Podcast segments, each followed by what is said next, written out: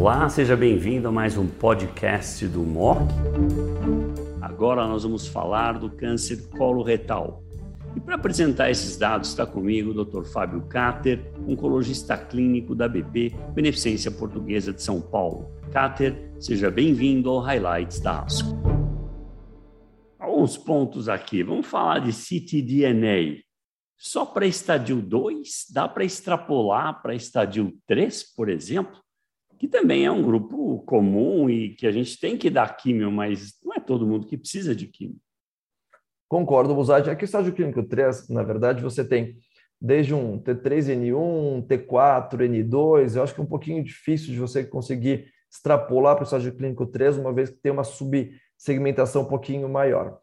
É, isso ac acontece também no estágio clínico 2, mas eu acho que é, existe toda vez que a gente discute na nossa reunião multidisciplinar, os cirurgiões sempre falam: ah, vocês precisam provar prospectivamente de que essa tecnologia está validada. Então, eu acho que para não haver crítica, eu acho que tem que validar prospectivamente no estudo bem feito, tal qual foi o Dynamic, mas no meu entendimento, minha percepção, talvez valha para qualquer uma das situações. Acho que no futuro, provavelmente, isso vai vir mesmo, não vai vir para colon, para mama e para todas as outras é, moléstias aí que a gente se discute o papel da adjuvância.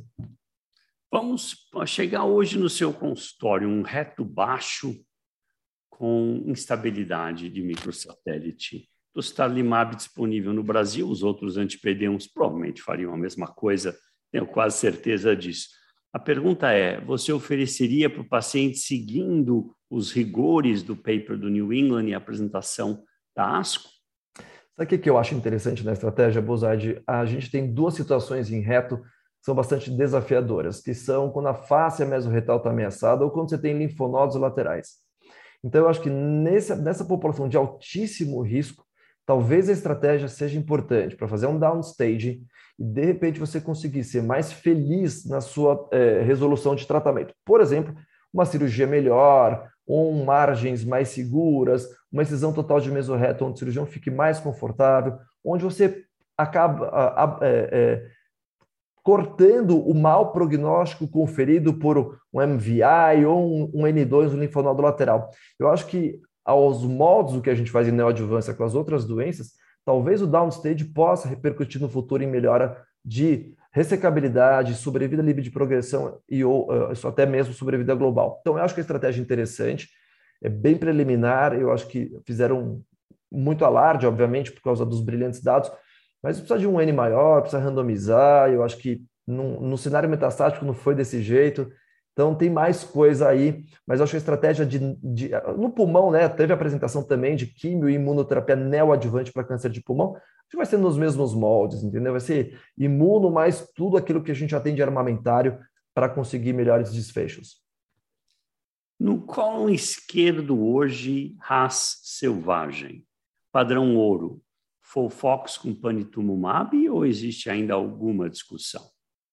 Eu acho que a plenária foi fantástica, né, Buzaide, para finalmente a América entender né, que eles tinham dificuldade, a Europa já sabia disso há muito tempo, que para colo esquerdo RAS selvagem estável do microsatélite, o EGFR tem que entrar na primeira linha. Né? Então, acho que foi sessão plenária justamente para fixar a, a, a, na cabeça que a primeira linha uh, tem que ter anti-EGFR para colo esquerdo RAS selvagem. Agora, qual o esquema, se é Fofox com PANI, Folfiri com Cetuximab, né, aos moldes do FIRE 3, o FIRE 3 foi um estudo alemão que pegou Folfiri com Cetuximab e mostrou aí uma sobrevida global maior também, apesar da taxa de resposta, que era o endpoint primário, não ter sido atingida, mas no final das contas a gente está falando de números muito semelhantes. Então, para mim, tanto faz fazer Folfir e Cetux ou Fofox com Panitumumab, acho que as duas estratégias estão bem é, indicadas para essa população. E acho que enterrar um pouquinho essa coisa de né, é, fazer triplet com Beva, né, porque você vai aumentar a toxicidade talvez com o mesmo tipo de benefício, com menor toxicidade.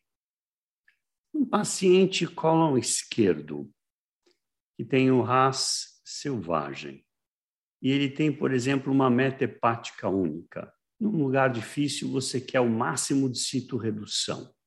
Qual o melhor esquema? Folfoxiri BEV, Folfoxiri panitumumab, o anti-GFR genérico. Qual é a melhor estratégia nesse contexto? É, isso os autores colocaram, essa sua pergunta muito bem feita, Buzaide. Os autores colocaram mesmo qual vai ser, né, dentro da, do que é conversão, como a gente inter, interpreta, por exemplo, os dados do New Epoch. Então, você vai oferecer um anti-GFR para uma meta que é sabidamente ressecável? Não, você não vai oferecer anti-GFR, porque a gente, infelizmente, o único dado que a gente tem é negativo. Aí você vai ter que ir, provavelmente, para um triplet com bevacizumab.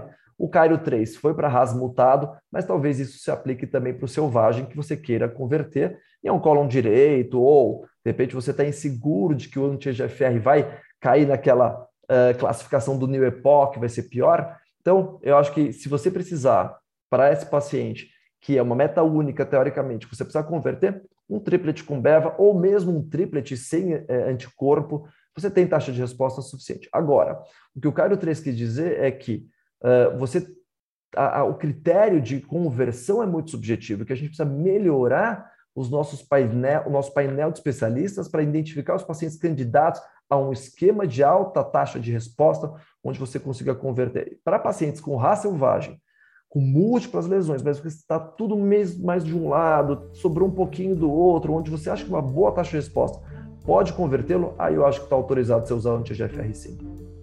Muito bom. Cáter, excelente como sempre, foi ótimo tê-lo. Muito obrigado a todos pela atenção.